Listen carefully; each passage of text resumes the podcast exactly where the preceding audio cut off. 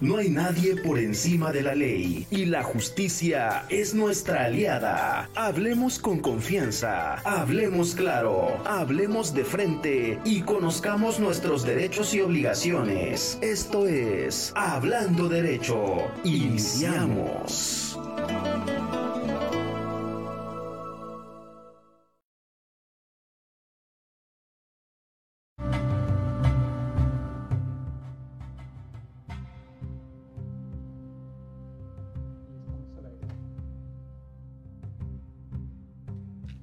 Muy buenos días, tengan todos ustedes.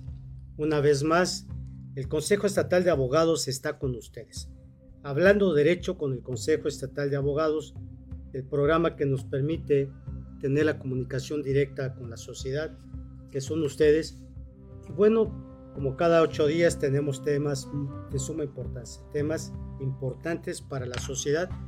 Y ustedes que nos escuchan, cuando la invitación es a participar, hagan sus preguntas.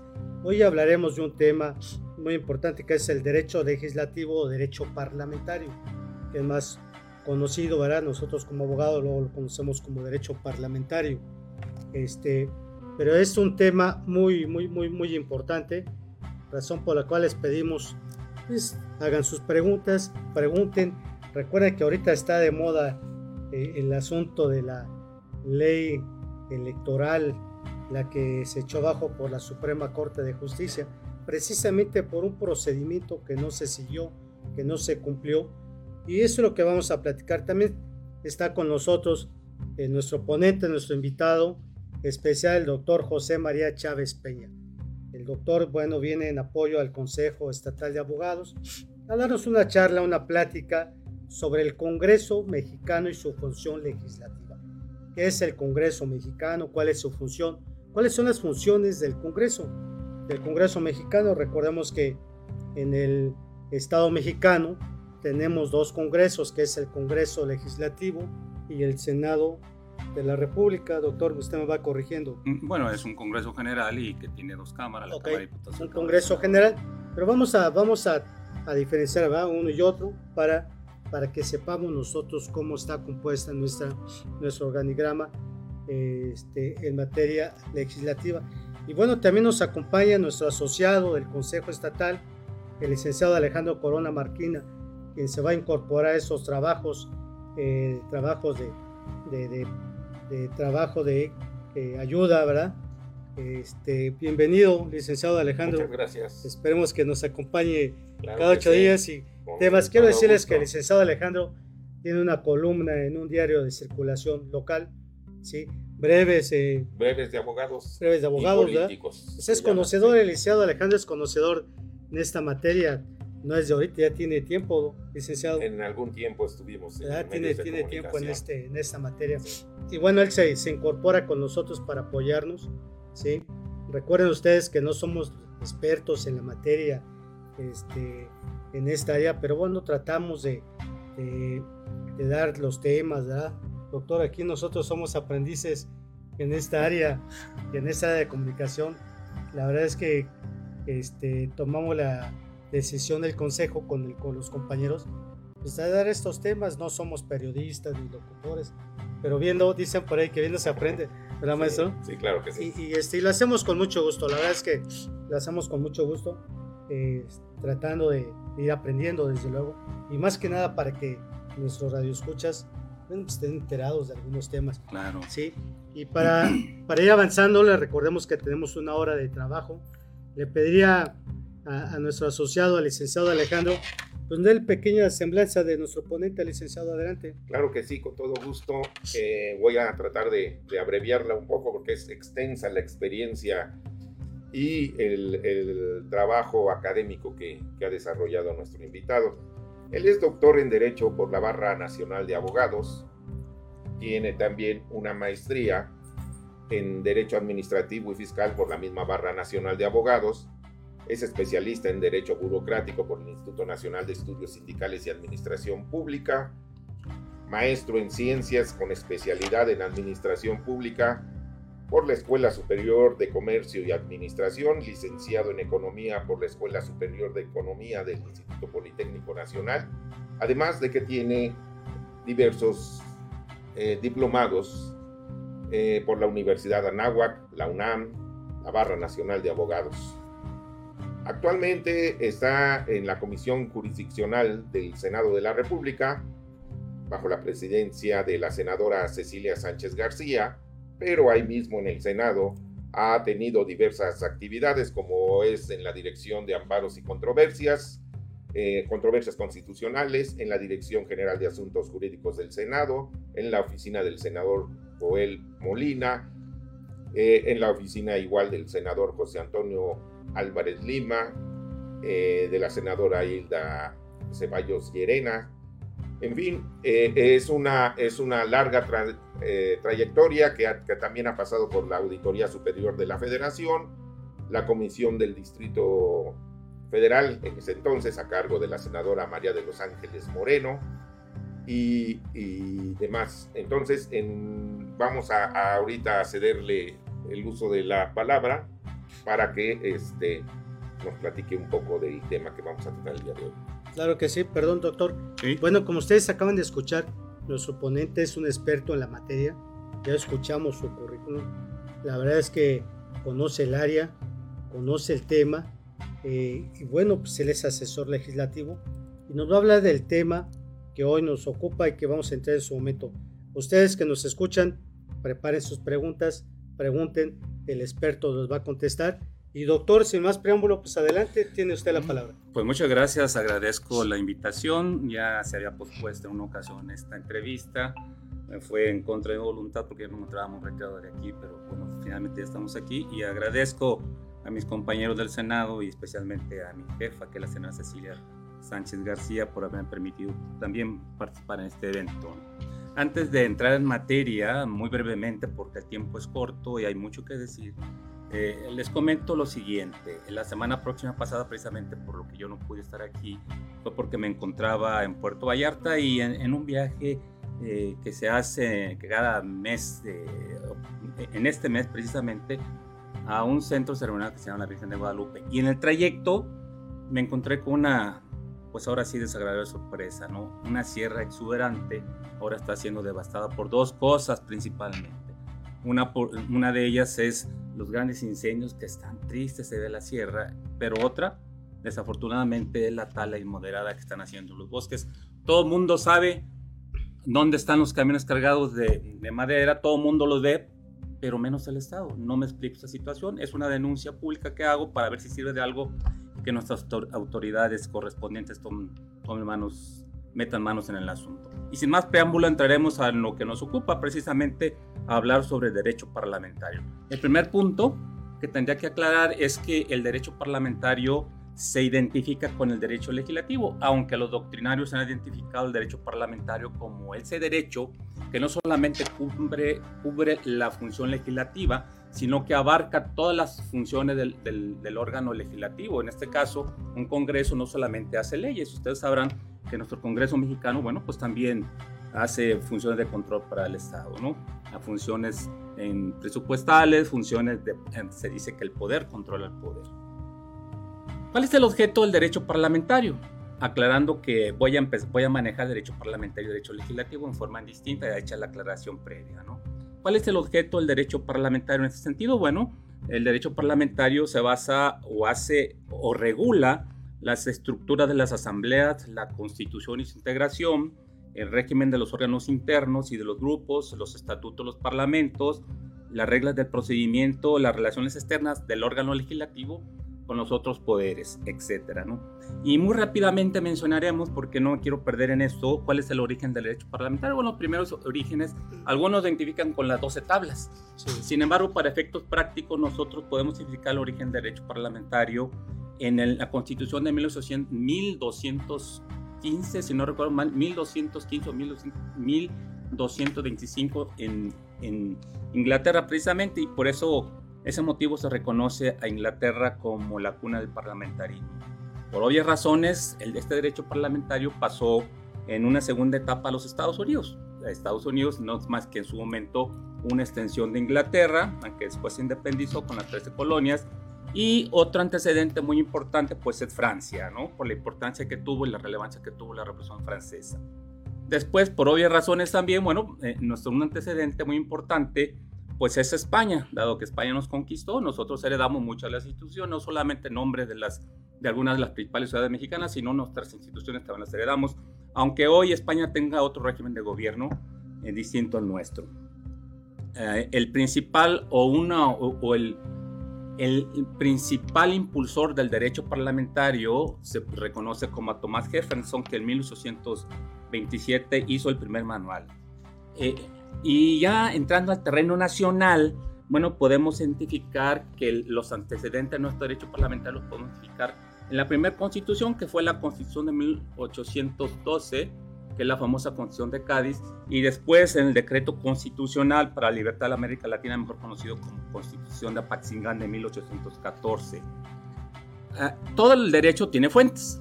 En este caso, eh, las fuentes formales del derecho parlamentario los podemos encontrar en, en, la Constitución primeramente y concretamente en el artículo 71 constitucional, en el artículo 72, que es el que regula el proceso parlamentario, que podemos entrar a detalle a describirlo, y en los famosos tratados internacionales. Los tratados internacionales, como ustedes bien saben, tienen su base en el artículo 133 que obliga, en este caso, al Estado mexicano, lo constriña a cumplir con los tratados una vez que sea firmado y ratificado por México. En esos tratados internacionales, como el Tratado Parlatino, firmado en 1800, 1987, bueno, se establecen algunas ciertas reglas que el gobierno mexicano, concretamente el órgano legislativo, que es el Congreso de la Unión, pues tiene que respetar. Otra fuente formal del derecho parlamentario lo podemos encontrar en la ley orgánica del Consejo General y, y, obviamente su reglamento, pero no solamente en eso, sino algo muy importante que se establecen en los reglamentos respectivos de las dos cámaras. Como ustedes saben, tenemos un, un Congreso bicameral y que se divide en una Cámara de Diputados compuesta por 500 legisladores, pero además una Cámara de Senadores compuesta por 128 legisladores. Cada una de estas cámaras tiene su propio reglamento interno y en esos se tiene que basar para dictar sus leyes y sus normas. Eh, dicho esto, eh, cuando a mí me preguntan cómo podría yo definir el Congreso mexicano, yo lo puedo definir como un ring. La sociedad somos los espectadores y en el Congreso mexicano, en el Congreso concretamente, bueno, pues se enfrentan los luchadores. ¿Cuáles? No, obviamente, nosotros ya evolucionamos, no lo mismo con los constituyentes de mil 1917 cuando se encontraban en las asambleas con armas y hacían valer sus argumentos por medio de las armas. No, ahora el derecho parlamentario obliga a nuestros parlamentarios, legisladores, diputados y senadores a que sea por medio de la dialéctica, a que, sea, a que, sea, a que se hagan valer sus argumentos a través de la exposición y del contraste y de la confrontación. Las ideas mediante la confrontación esencial y de hecho son los principios elementales para que funcione el, Congreso mexicano. ¿Cuál es la estructura? Muy rápidamente, no nos vamos a meter más en detalles porque hay aspectos más sustantivos. Este, eh, bueno, la estructura se menciona en el artículo 50 constitucional, se compone una Cámara de Diputados compuesta por 500 eh, eh, legisladores o diputados y una Cámara de Senadores de, por 128. Cualquiera de las dos cámaras, para efectos de la labor legislativa, puede ser de origen y, de análisis, una, cámara revisora. De origen es donde se mete una iniciativa y la revisora la que revisa el trabajo del donde se inició el trabajo legislativo. Eh, hay algo muy necesario, e indispensable para que una de las cámaras empiece a funcionar, que es el famoso quórum. Yo creo que todos nosotros hemos escuchado que no hay quórum, que sí hay quórum, pero ¿qué es el quórum? Bueno, el quórum, hay un quórum legal que es precisamente eh, a través del cual eh, se le da la validez a los actos y, acuerdos que se toman en el Congreso. Es el 50% más uno de los legisladores. En este caso, para la Cámara de Diputados serían son, son 500 eh, diputados, sería el quórum legal 256, 250 o 251 legisladores. cuando haya ya 251 en el Pleno, ya se puede empezar a operar los trabajos. Igual en la Cámara de Senadores, son 128 legisladores, pues estaríamos hablando de 65 legisladores, 165 senadores y ya puede operar, ya se abren los trabajos. Rápidamente, ¿cuáles son los órganos básicos de, las, cada una de las cámaras? Me voy a referir pues, este, exclusivamente a la Cámara de Senadores porque, pues, bueno, por obvias razones yo ahí trabajo y estoy más sensibilizado con ello. El máximo órgano de la Cámara de Senadores, pues es el Pleno. El Pleno es la reunión donde se encuentran los 128 eh, senadores y donde se toman las decisiones que todos vemos y leemos y que vemos que discuten. Bueno, pues es ahí el Pleno, donde están los 128 este, legisladores. Eh, hay una mesa directiva que compuesta por un presidente, son tres vicepresidentes y cuatro secretarios. Esta mesa directiva se elige cada año, dura un año legislativo que inicia el 1 de septiembre y termina el último día de agosto del siguiente año. ¿no? Y se compone de forma plural y democrática, es electa en el Pleno. Eh, hay una junta de coordinación política, no sé si ustedes iniciaron a escuchar la famosa JUCOPO. La JUCOPO, bueno, pues es una instancia donde están representados los órganos, los, grupos parlamentarios y el presidente de la JUCOPO, que es la Junta de Coordinación Política, pues es el director, es, el jefe, es el coordinador del partido mayoritario, que en este caso es Morena. Eh, el senador Monreal es el presidente del JUCOPO y es a su vez coordinador del grupo parlamentario de Morena en el Senado. ¿Qué se hace ahí e, en la CUCOPO? Bueno, pues en la instancia política donde toman las decisiones políticas, entre otras de las decisiones, entre otras de sus funciones, es hacer puntos de acuerdo en donde se manifieste la posición política de la Cámara ante un problema nacional. Les pongo un ejemplo.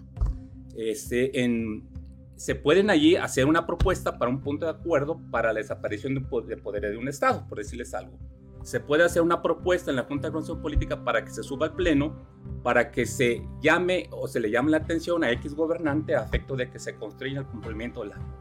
Esas son las funciones. Pero algo muy importante también es que eh, ahí se diseñan y se reparten las famosas comisiones. Las comisiones son órganos o instancias colegiadas del Congreso donde se básicamente es ahí en donde se trabaja y en donde se desarrolla el trabajo legislativo. Estas, estas comisiones pueden ser de varios tipos. Hay unas comisiones ordinarias que son las que eh, hacen los famosos dictámenes. Hay comisiones bicamerales, comisiones especiales de investigación y grupos de trabajo, etcétera, ¿no? Está compuesta por un presidente, dos secretarios y senadores de distintos grupos parlamentarios. Y se conforma, este, ahora vamos a otro, perdón, vamos a otra, otro, otra instancia, otro órgano, que son los famosos grupos parlamentarios. ¿Qué son los grupos parlamentarios? Bueno, yo les podría decir que nada más que son los partidos políticos representados en el Congreso. Un partido político ganó 10 este, legislaturas, perdón, 10 eh, diputaciones, 10 eh, senadurías, y el grupo parlamentario del PAN, de Morena, del PRI, van a formar precisamente esos legisladores que ganaron en, en la contienda electoral. ¿Cómo, cómo funciona? Bueno, ¿qué es una ley primeramente? Veremos a, decir qué es una ley. Yo escucho constantemente que es una ley, que es esto, que aquello, sin embargo, obviamos algo muy importante. Una ley no es más que el, el, producto de un proceso y ese proceso legislativo es el que se conoce y que da origen a una ley. Nada, nada que no haya sido producto, que no, haya, que no sea producto de un proceso legislativo, legislativo establecido en el artículo 72 constitucional puede ser considerado como una ley. Puede ser considerado como otra cosa, pero no una ley. Si algo que nosotros llamamos ley no fue producto de un proceso legislativo, tal como lo marca el artículo 72 constitucional, no puede ser ley. podemos llamarla de otra, por, de otra manera, de cualquier otra manera, pero menos ley. Las leyes, como ustedes saben, bueno, las leyes se expiden, se promulgan, se derogan o se abrogan. Eh, algo muy importante, y aquí ya vamos a entrar en materia, yo les pido a, mis compañeros aquí que me vayan poniendo el freno de mano porque no yo me sigo y el tiempo es corto, ya llevamos de hecho 17 minutos, tenemos media hora para, porque después queremos escuchar sus propuestas, sus, sus, preguntas. ¿Cuáles son los principios del derecho, del derecho parlamentario o del derecho legislativo? Ustedes saben eh, que es muy diferente un Estado eh, legislativo de derecho y un Estado constitucional de derecho. Antes de 1900 hasta 1945 nosotros teníamos un Estado legislativo de derecho. ¿Y qué es esto? Bueno, pues un Estado legislativo de derecho no es más que la primacía de la ley sobre las propias constituciones. En ese momento las constituciones nada más se les consideraba como un documento programático, pero nada vinculante con la sociedad. A partir de los fallos del juicio de Nuremberg, donde se intentaron, este, como ustedes lo saben, se intentó sentenciar o meter a prisión a, los fascistas y todo ese tipo de personas que impulsaban la Segunda Guerra Mundial, se encontraron con una sorpresa. Ellos decían, bueno, pues es que yo no soy culpable porque yo lo único que hice fue respetar la ley. La ley me ordenaba hacer eso y yo lo hice, por lo tanto no soy culpable, obedecía la ley. A raíz de eso, precisamente, los estados, eh, naciones empezaron a cambiar sus sistemas jurídicos y dijeron, bueno, no, es que esos señores sí tienen razón, pero obviamente Kelsen ya no lo tuvo porque Kelsen decía que la ley es la ley y había que respetarla y que no había ley imperfecta. Entonces cambiamos a un sistema constitucional de derecho. ¿Qué es un sistema constitucional de derecho? Bueno, es un sistema constitucional de derecho en donde lo que priva la ley máxima es la constitución. Y la constitución básicamente tiene principios y esos principios son los que rigen y permean en todo el sistema jurídico. Y esto no escapa, obviamente, al derecho parlamentario.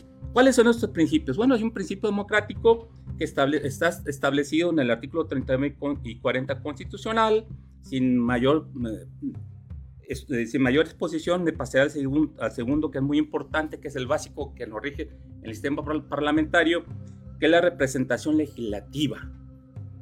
La representación legislativa está establecida en el artículo 39, 40 y 41 constitucionales. Y después hay un principio también básico y eh, fundamental para el derecho legislativo para dar validez a las normas, que es la información legislativa. La información legislativa, bueno, ¿qué, es, esta información legislativa? Bueno, es que todos los representantes populares, llámese legisladores, eh, senadores y diputados, tienen el derecho a efecto de desarrollar cabalmente sus funciones y representar en el Congreso a sus votantes que deben estar informados previamente de los documentos que se les van a someter a votación.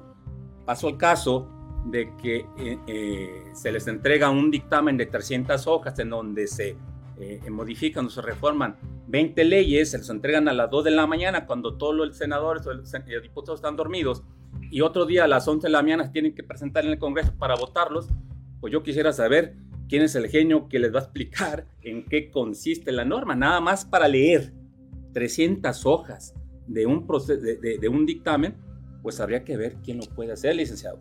Pero no solamente eso, fíjate, lo más grave es de que esas, eh, ese dictamen se conforma o, reforma 30 leyes, 20 leyes. Y no solamente son leyes, no son leyes muy simples, por ejemplo, te avientas ahí reformas constitucionales, reformas fiscales, en materia administrativa, en materia penal. Bueno, quiero ver quién es el legislador que tiene la, la capacidad para leer un dictamen de 300 hojas y, sabe que, entender. ¿Sabe qué, doctor? Te recuerdo, recuerdo, Alejandro, no sé si recuerdas cuando estudiamos la carrera, la carrera de Derecho, este, nos dejaban los maestros en aquel tiempo aprendernos el libro, ¿no? La Introducción al Derecho de García Maínez. Era un libro de 700, 800 hojas. Algo así. Para seis meses, ¿no? Semestre. No nos aprendíamos. Y así como dicen, una, ¿cuántas horas este, leernos 300 hojas? Es complicado. Y eso es algo constante. ¿eh? No, hombre. Bueno, otro de los principios básicos también del derecho parlamentario pues es la igualdad legislativa. Un legislador es igual a un voto. Ahí los votos se cuentan, no se pesan. Sin embargo, tal pareciera que en algunos votos valen más que otros. Y eh, aquí es muy importante la igualdad legislativa porque la igualdad, en ese sentido, hace que las minorías que no tienen, obviamente, perdonadme la, la expresión, que no tienen capacidad para hacerse sentir de forma constante en el Senado, tengan precisamente la oportunidad de argumentar a favor o en contra de algún, algún este, una iniciativa de ley. Si un senador, si un legislador no es capaz de considerarse igual, no se le considera igual en términos eh, legislativos a otro, pues definitivamente, definitivamente las minorías pues no van a ser representadas. Y recordamos que estamos en una democracia parlamentaria, una democracia legislativa, ¿no? Entonces eso no, no va a ser posible. Entrando ya a materia, porque me quedan escasamente ocho minutos, yo les haría una pregunta y aquí criterios establecidos en donde interpreta precisamente el, proceso parlamentario establecido en el artículo 72 constitucional y sacó dos tesis que a mí me parecen básicas y fundamentales, importantes y sobre las cuales se basó ahora el fallo de la Suprema Corte de Justicia para echar abajo el llamado Plan B. Primero, y aquí si me permito, si ustedes no tienen inconveniente, voy a leer textualmente dos rengloncitos. Dice, ¿cómo puede echar abajo, eh, eh, cómo se puede impugnar una norma? Primero, por contravenir los artículos 14 y 16 de la Constitución Política de los Estados Mexicanos, específicamente por vicios en el proceso de su creación frente a las formalidades que la normativa secundaria correspondiente prevé. hay una normativa secundaria que es precisamente la norma que ya le dije, que es la ley del Congreso, los reglamentos internos de la Cámara, el reglamento del Congreso y reglamento de la Cámara de Diputados y Cámara de Senadores. Se contraviene lo que allí se establece, esa, esa norma se echa abajo. Los vicios deben repercutir, dice esta tesis, los vicios deben repercutir en un derecho que tutele al quejoso o que venga alguna afectación en su esfera de derechos. ¿Y cuál es el quejoso? Usted me puede decir, bueno, ¿cuál es el quejoso? Bueno, los quejosos son los grupos parlamentarios que no pudieron tener, que no tuvieron acceso en su oportunidad, en tiempo y forma, a un proyecto legislativo por lo cuales no pueden emitir sus argumentos a favor o en contra. Entonces, aquí encontramos, por ejemplo, el caso de, la, del famoso Plan B, que los quejosos, bueno, fueron los grupos parlamentarios de, este, del PRI, del PAN, y de todos los otros que se le sumaron, impugnaron ante la Suprema Corte de Justicia estas leyes que se aprobaron. ¿no? Y en un tercer punto, tratándose del procedimiento de urgente y obvia resolución, aquí es muy importante, fíjense ustedes, eh, se, eh, precisamente se echó abajo este plan B porque se impulsaron las reformas argumentando que eran de urgente y obvia resolución. Por lo tanto, ¿qué implica eso? De urgente y obvia resolución. Bueno, esto implica que una iniciativa de ley no va a cubrir todos los procedimientos establecidos en, todos los procedimientos establecidos en el artículo 72 constitucional, que es ser discutido, ser presentado ante el Pleno, el Pleno que lo mande a la comisión, la comisión que elabora un dictamen y ese dictamen que se discute y se aprueba o no en la comisión para que a su vez esa comisión lo envíe al Pleno y se discuta y se apruebe y una vez aprobado por el Pleno se remita a la colegisladora y ahí se haga el mismo procedimiento, es un procedimiento normal. Cuando se dice, eh, cuando un legislador dice, señor presidente de la mesa directiva, dado la urgencia que, y, la importancia que tiene mi iniciativa, le pido que sea considerada como de urgente y de resolución. Sí, se puede hacer, de hecho está establecido, siempre y cuando el presidente de la mesa directiva en ese momento someta a votación ante el Pleno si es considerable esa iniciativa como urgente de resolución. El Pleno vota y por mayoría se decide si es considerada o no así. Si es considerada, bueno, pues se lo omiten todos los trámites, todos los trámites legislativos. Y si no, se envía a, la comisión para que se discute y siga todo el procedimiento establecido en la fracción, en el apartado A del artículo 72 constitucional. Bueno, aquí el caso es que el famoso plan B sí se pidió en su momento que fuera considerado como urgente de resolución, pero no se cubrieron el procedimiento. Jamás se le dio oportunidad a los legisladores de conocer cuáles eran las leyes que estaban allí, cuáles eran las reformas que se estaban proponiendo y se hizo ese pronunciamiento a las 12 de la noche, a la 1 de la mañana, cuando los legisladores estaban dormidos otro día había que votarlos. Y ese, e, ese proyecto pues cubría nada más y nada menos que una, alguna más o alguna menos 20 leyes. Como le dije hace un momento, pues quiero ver quién es el legislador que conoce. Aquí se violentó un derecho el derecho de las minorías a conocer en tiempo y forma los proyectos, a discutirlos, a presentar sus argumentos ante el Pleno y a votarlas. Se les excluyó. Por eso es que la Suprema Corte de Justicia dijo no, se invalida por fallas y violaciones al procedimiento legislativo.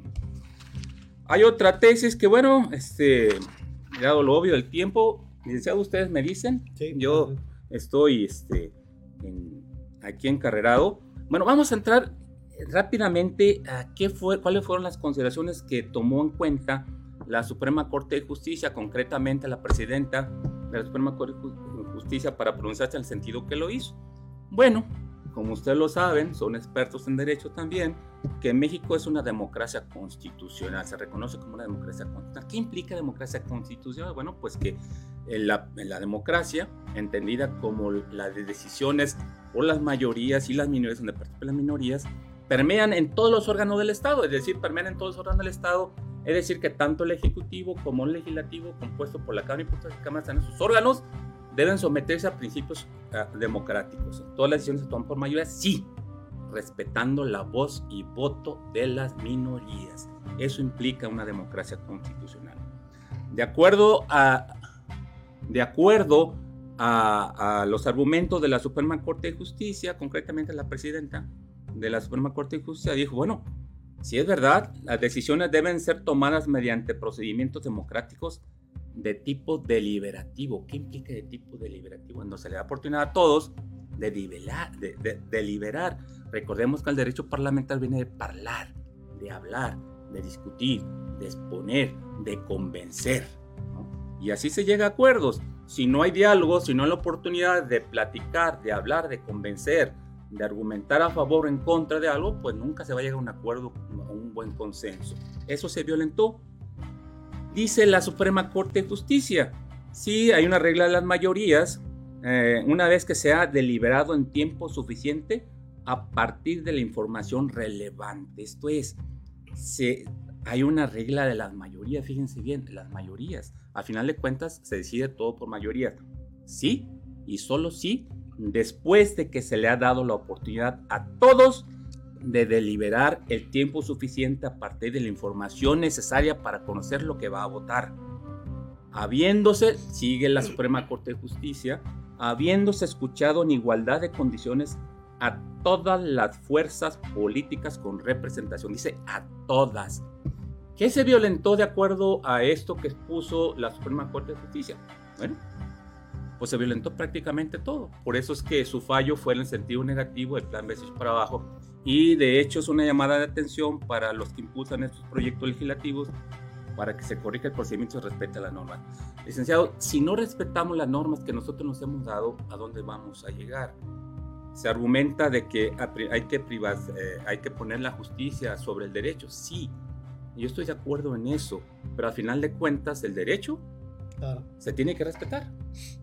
Las normas se tienen, si no entonces nadie va a saber a qué atenerse, nadie va a tener claras las leyes, las normas. Las, Haga cuenta con un partido de fútbol no conoce el reglamento. Así es. Y todo el mundo se va a agarrar a patadas. Claro que sí, doctor.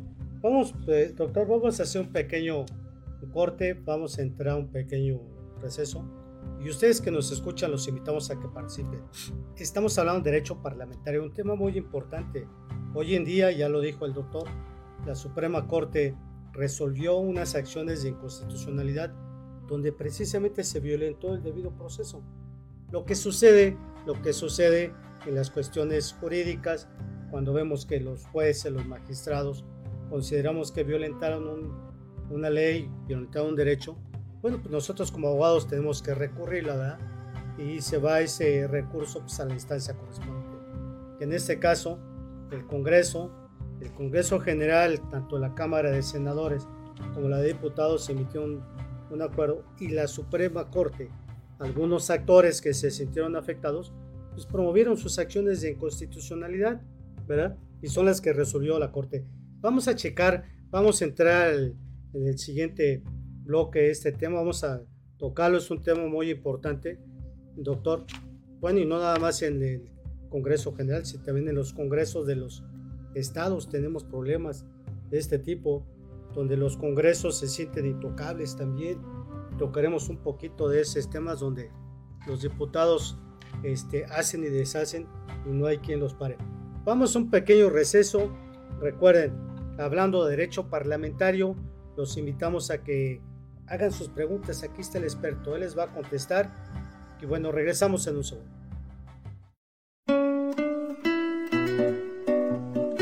Tienes derecho a informarte y nosotros estamos para ayudarte. Vamos a una pausa y regresamos. Hablando derecho.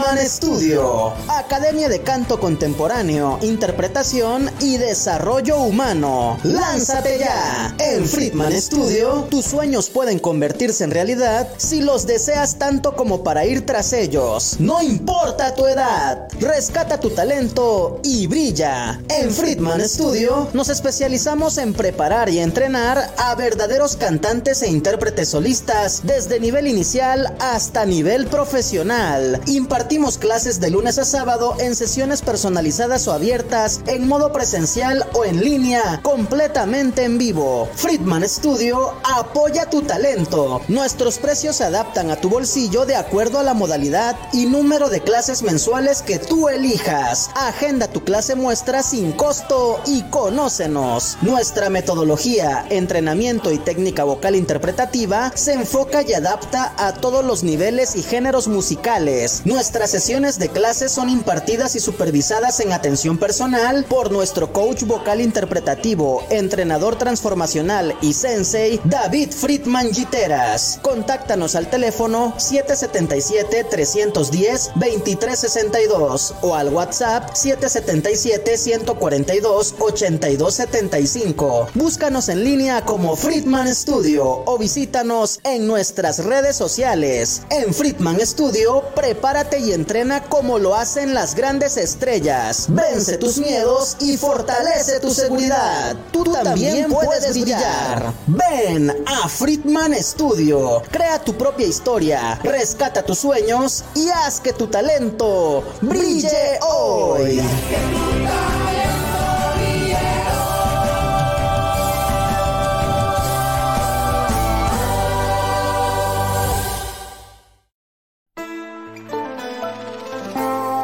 Cuando de ley y justicia se trata, no hay nada mejor que estar en una misma sintonía. Hablando derecho. Continuamos.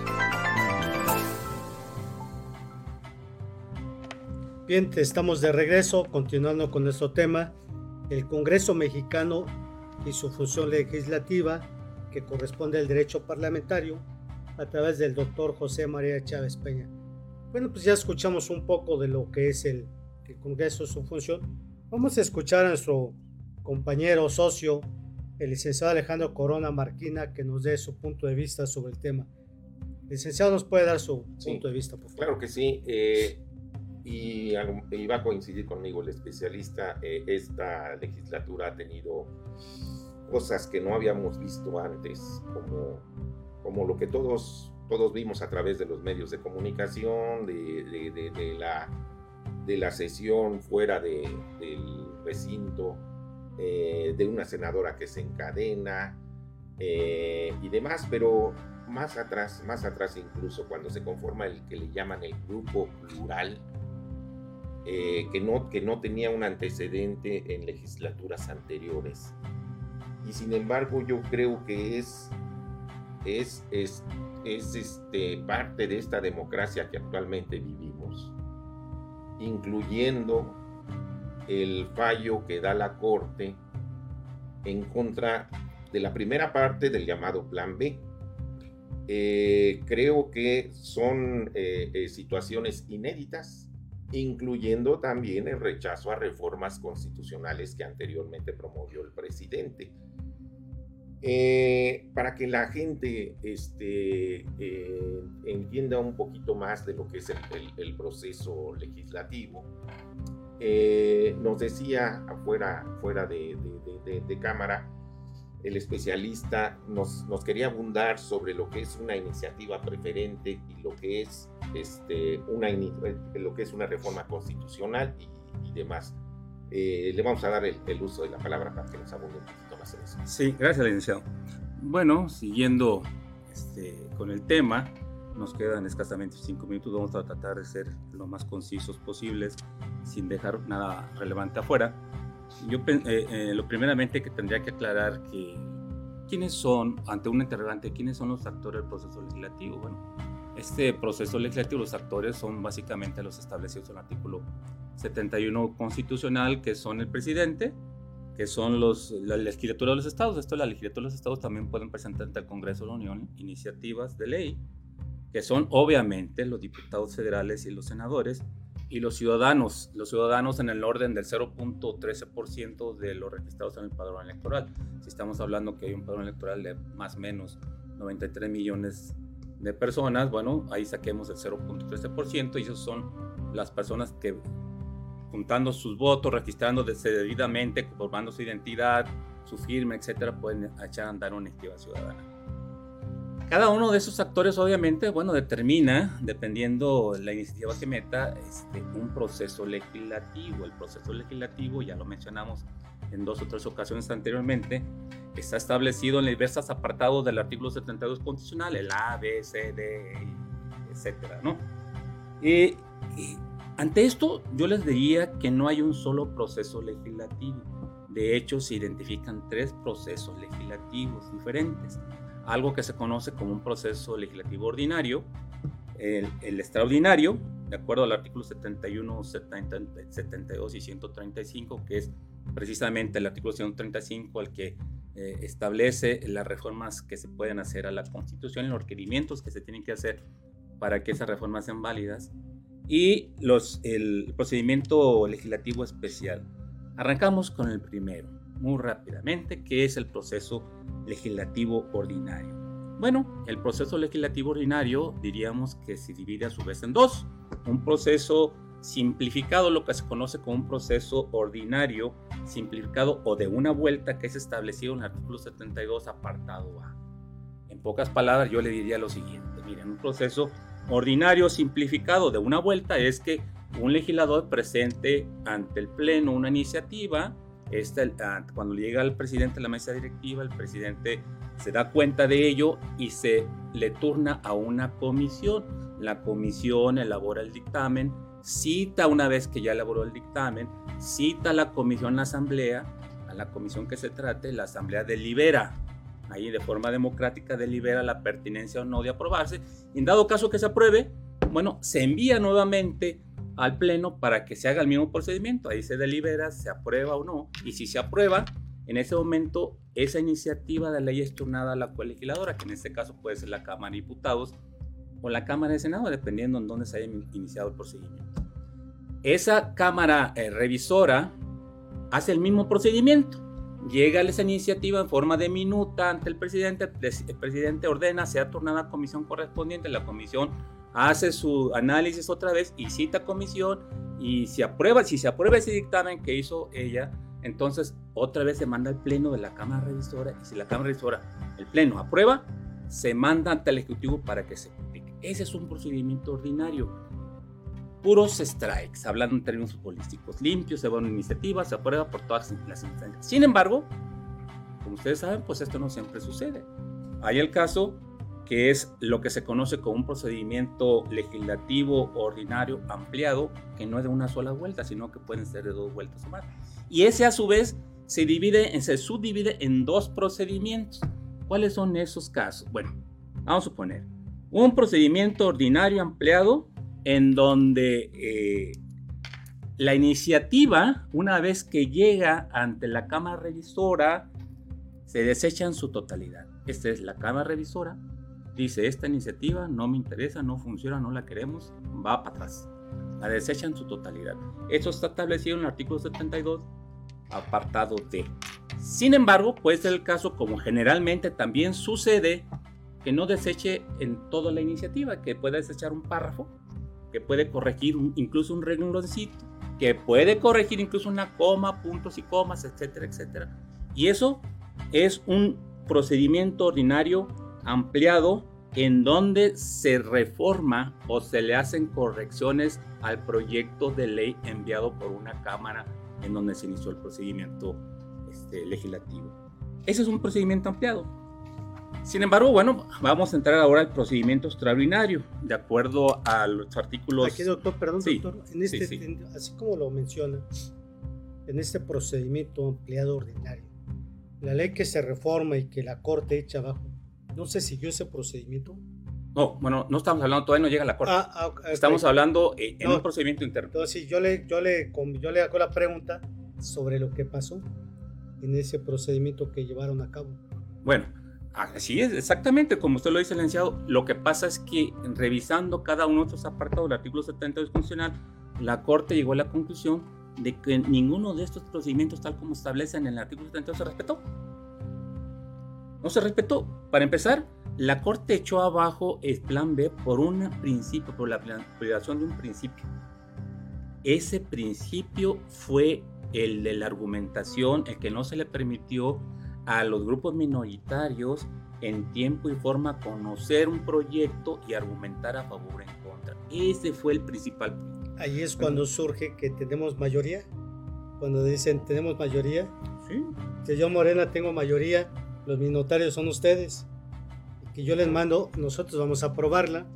Se les manda a todos, desde luego, pero no les, no les dieron, no les dan derecho a la minoría de participar con el debido proceso. No le dieron derecho ni siquiera entrar a sesionar, entrar allí, porque se apartaron, se fueron primeramente, primeramente en el caso de los senos se fueron a Jico, de ahí donde dice el licenciado que se encadenó una senadora del PAN, Xochitl, la senadora Xochitl Gálvez, una excelente legisladora, y después, bueno, se fueron al piso 14 de la Cámara de, Senadores, ahí a deliberar, cerrados, y bloquearon los elevadores. Me, cuesta, me tocó aventarme 12 pisos para llegar a mi oficina. Estaban bloqueados los elevadores porque no querían que pasaran otras personas. Entonces allí se violentó todo tipo de procesos, licenciado. Entonces por eso la Corte, llegado el momento, cuando llegaron, cuando se impugnó ante ellas todo este, este procedimiento viciado, pues se le echó abajo. Y nos vamos ahora rápidamente con el proceso eh, legislativo extraordinario. Este básicamente se refiere a cuando se demanda que sea aprobada una iniciativa de ley, una reforma, perdón, una reforma constitucional, que es el caso, porque estamos hablando del artículo 135, que es la que autoriza o que da las pautas para que se reforme la Constitución, en donde eh, debe o se exige para este caso una mayoría calificada. ¿Qué es la mayoría calificada? Bueno, pues que dos terceras partes se aprueben una iniciativa, iniciativa constitucional. Otra es que se requiere, en este caso, una reforma constitucional una vez que se aprueba, que cumple el proceso legislativo establecido en el apartado A del artículo 72, bueno, sea enviada también a la legislatura de los estados para que el 50% al menos más uno de las legislaturas lo aprueben en sentido positivo. Si es el caso, que se apruebe, bueno, se regresa a la, a, la Cámara para que ya promulgue y se envíe al Ejecutivo para que el publique en un término de 30 días naturales. Ese es el, el, procedimiento legislativo ordinario y nos damos algo muy, muy importante, que es el procedimiento legislativo especial. Bueno, ¿qué es el procedimiento legislativo especial? Bueno, eso se refiere a las eh, iniciativas preferentes. De acuerdo a la Constitución, a los términos constitucionales, el presidente al inicio de cada, cada eh, año legislativo, que es en el mes de septiembre, está, tiene el derecho de presentar eh, dos iniciativas, a menos que no sean constitucionales, que no sean reformas constitucionales, ante el Pleno. Y el Pleno, perdón, ante una Cámara. Y la Cámara está obligada a que en un término de 30 días, pues eh, le desahogue el procedimiento, se haga un dictamen correspondiente y sea votado. Si no se cumple, en el término de los 30 días, bueno, en la primera sesión después de los 30 días del Pleno se tiene que someter a votación sin mayor discusión y se tiene que meter a votación. Si se aprueba, en este caso poner que sea una iniciativa presidencial, que se apruebe en sus términos sin cambiarle ni una coma ni un punto, entonces se manda a la colegisladora, a la Cámara Resora, para que siga el procedimiento legislativo establecido en, en el artículo 72, apartado A. Ese es en cuanto a un procedimiento legislativo especial referente a una iniciativa preferente. Ahora nos vamos al voto presidencial, al veto presidencial.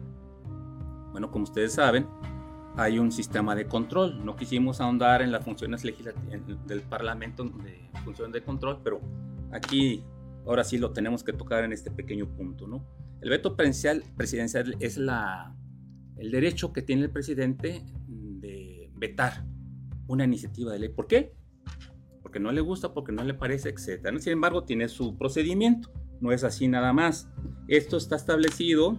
Para el veto presidencial se requiere que para echar abajo el veto presidencial, porque también el Congreso puede echar abajo un veto, un, veto presidencial, que es lo somete una iniciativa que fue vetada por presidente, se la regresan y él con las dos terceras partes en sentido positivo de los votos allí de la Cámara, de que se trate, puede echar abajo el veto presidencial. Y dado que el, el, presidente se niega nuevamente a aprobarla, bueno, pues él tiene, el Congreso tiene la capacidad o el derecho de hacer la ley. ¿Algún ejemplo al respecto, doctor, de, sobre este tema? Cuando él presenta una ley que haya sido conocida por la sociedad. Pues el caso más práctico, más, más cercano ahorita fue que se metieron unos, unas propuestas del, del Senado para poner a unos, que era del INAI, se eligieron a dos ah, personas del INAI y se, se hizo la propuesta, este, se votó y el presidente dijo no. Hago uso de mi derecho constitucional de veto. Y no se aprobó y por eso el INAI hasta ahorita pues está disfuncional. No funciona, no puede trabajar debidamente. Y por eso el INAI, bueno, pues ha metido todos los recursos posibles habidos y por haber ante la Corte, pero al parecer la Corte le ha dado, se ha echado abajo. Ahí también este, creo que la Corte o quién le está pidiendo, le está requiriendo, ¿no? Que nombre a, un, a los integrantes, ¿no? Sí. Sí, sí, sí. Ah, okay. y, y, nos vamos ahora a lo que ya hemos mencionado también, sí.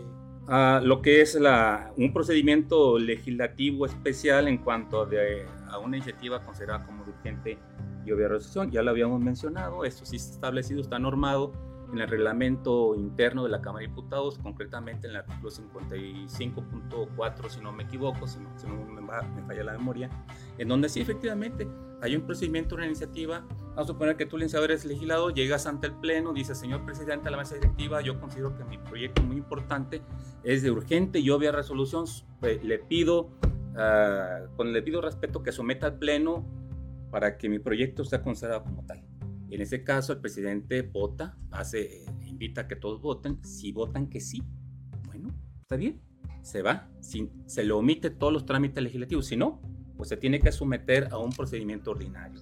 Y por último, licenciado, un procedimiento legislativo especial, pues es el paquete económico. Ustedes saben que pues todo tiene que ser conforme a la norma. El paquete económico se compone con una ley de ingresos y un presupuesto de ingresos, por una parte los, cómo van a ser los ingresos que vamos a obtener y por otra parte cómo vamos a gastar esos ingresos.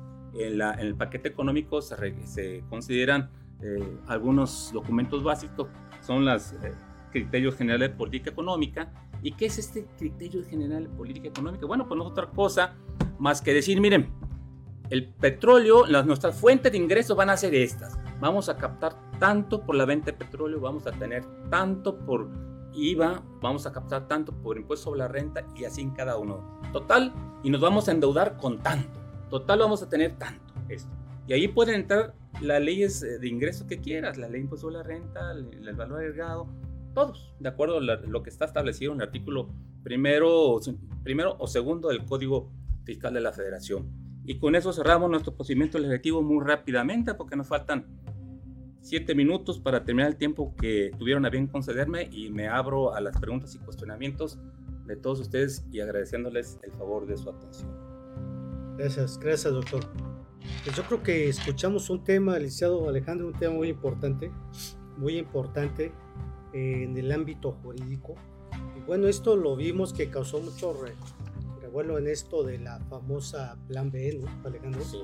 sí este, escuchamos de, to de toda la gente, abogados, no abogados, hablaban del Plan B, de lo que el presidente de la República había había hecho en esta reforma y bueno, finalmente la Corte resuelve, ¿no? Entra el estudio y lo que estamos escuchando, por no seguirse las formalidades del procedimiento.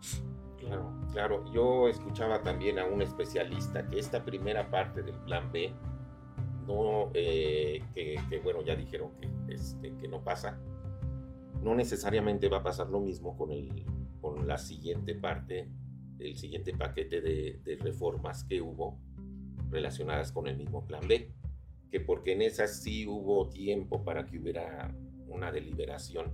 Usted que conoce la entraña del Senado, ¿es así? Pues sí, pero recordemos de que una ley se puede echar abajo no solamente por violaciones al procedimiento legislativo, que fue este el caso. Acertado, sí, fue acertado, porque no se respetaron el derecho de las minorías a ser representadas en tiempo y forma en el Congreso, pero además algo muy importante, no solamente se tiene que cubrir el procedimiento legislativo, sino que tiene toda reforma que ser acorde a los principios constitucionales. Y si un principio, una iniciativa, se respeta el procedimiento legislativo cabalmente, pero por otra parte es inconstitucional, no se respeta el principio de las mayorías, no se respetan los principios democráticos, pues también puede echar abajo por esas causas, ¿no? Existen de hecho pues esas dos causas no sujetarse al procedimiento establecido de acuerdo al artículo 72 constitucional, los apartados A, B, C y D, y bien, por contravenir los uh, principios constitucionales. Recordemos que estamos en un régimen de derecho constitucional. Y al decir régimen constitucional de derecho, estamos poniendo la norma suprema, que es la Constitución, por arriba de todas las otras leyes secundarias a la par solamente en materia de derechos humanos con los tratados internacionales. Doctor, la, la, la, gente afuera, afuera que no son abogados, nos han preguntado, bueno, nosotros creo que como abogados conocemos un poco el derecho parlamentario, ¿va? digo un poco, porque no estamos inmersos en la materia, como ustedes que este, laboran ahí, trabajan para, para ese sistema. nosotros como litigantes bueno, pues nos dedicamos a otros quehaceres. Pero la gente se preguntaba, ¿qué, ¿qué va a pasar después de esto? La Corte resuelve, echa abajo, no es procedente. ¿Qué sigue? ¿Cuál es el paso a seguir? ¿Qué puede hacer el presidente? Bueno, si yo fuera el asesor del presidente, le diría, como seguramente le han dicho muchos, porque tienen muchos y muy buenos abogados ahí a su lado, bueno, pues que respete la ley, respete la constitución, que se someta a los tiempos, que sea un poco más humilde, este, que escuche, porque muchas veces no es que no se les diga a los funcionarios, el problema es que no escucha y no escucha porque no quiere escuchar. En este caso, este, pues yo le diría que tiene que sujetar, como él lo ha dicho muchas veces y se ha declarado demócrata, bueno, si es demócrata realmente, pues que respete la ley, respete la constitución, que se sujeta al régimen de derecho. Constantemente escuchamos de que vivimos en, en un régimen de derecho, bueno, pues hay que pasar del dicho al hecho. Pero no podemos estar diciendo en el discurso que somos un régimen, que somos demócratas, que respetamos la constitución y en los hechos nos pasamos denostando a quienes piensan y sienten diferente y que se expresan en otro sentido. Yo creo que ahí es donde el presidente, por el bien de todos, por el bien de todos los mexicanos, por el bien de su gobierno, por el bien de los principios de los pobres, por el bien de todo el mundo, pues él tiene que empezar a cambiar. Dudo que lo haga porque el, sexenio va muy avanzado. El presidente manifestó su forma de ser y de sentir desde un principio en tiempos de campaña y ahora lo demostrado. El presidente en realidad nunca nos engañó.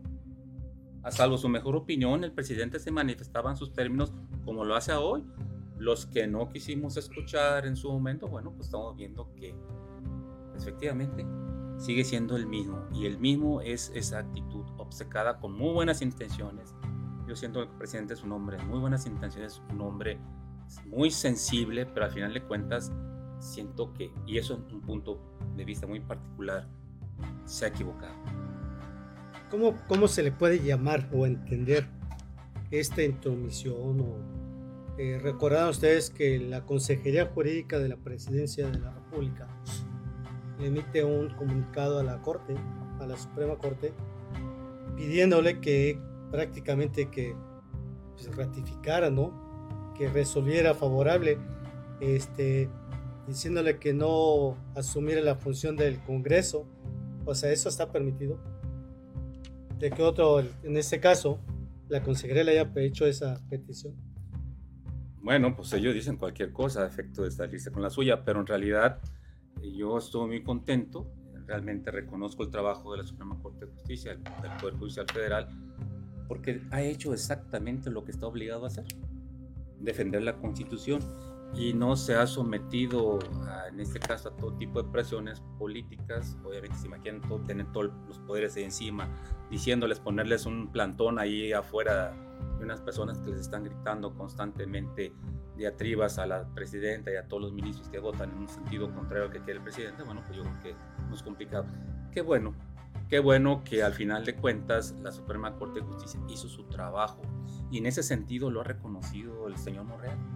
El señor Monreal, conocedor de derecho, siendo coordinador del grupo parlamentario Morena, es un grupo mayoritario en el, Senado, reconoció que el Poder Judicial nos corrigió la plana y lo dijo con humildad. Qué bueno que haya esos funcionarios también y esos eh, este, personajes con, que sepan del derecho y que reconozcan que a final de cuentas se equivocaron y que corregir el rumbo. Bien, doctor. Bueno, pues ya escuchamos que ustedes acaban de escuchar eh, esta plática, ¿verdad? Vamos a llamarla una plática, una plática donde escuchamos el derecho parlamentario a través del experto, a través del doctor José María Chávez Peña. Pues, doctor, la verdad es que le agradecemos, el Consejo Estatal de Abogado le agradece ¿verdad? esta participación, fue muy, muy nutritiva que, pues bueno, cada día aprendemos, ¿no, Alejandro? Así es. Cada día aprendemos y como abogados tenemos que estar a la vanguardia, este, preparándonos. Y bueno, esperemos que, este, que esta plática que hoy nos dio, pues venga otra, ¿no? Vamos a ampliarlo. Son temas importantes que muchas veces no le damos la importancia, pero hoy la sociedad debe estar enterada. Hoy la sociedad debe saber porque tal parece que los movimientos políticos son de esa naturaleza. Hay que conocer, hay que preparar, pero hay que conocer la también, ¿no? Porque si no la conocemos no podemos actuar de otra manera. Bueno, y, cerrando nuestro programa, le pediríamos a nuestro asociado Alejandro pues, un mensaje a la sociedad sobre este tema, qué le puede decir, y de ahí pasamos con el doctor, un mensaje y, vamos cerrando nuestro tema que ya es la hora. Adelante. yo creo que esta plática nos ha ayudado a todos a entender qué es lo que sucedió en, la Suprema, bueno, primero en el, en el Senado, después en la Suprema Corte. Hay que, yo quisiera destacar aquí el punto. Eh, fueron eh, errores en el procedimiento, violaciones al procedimiento, lo que finalmente hizo que el, plan, la primera parte del plan B no pasara.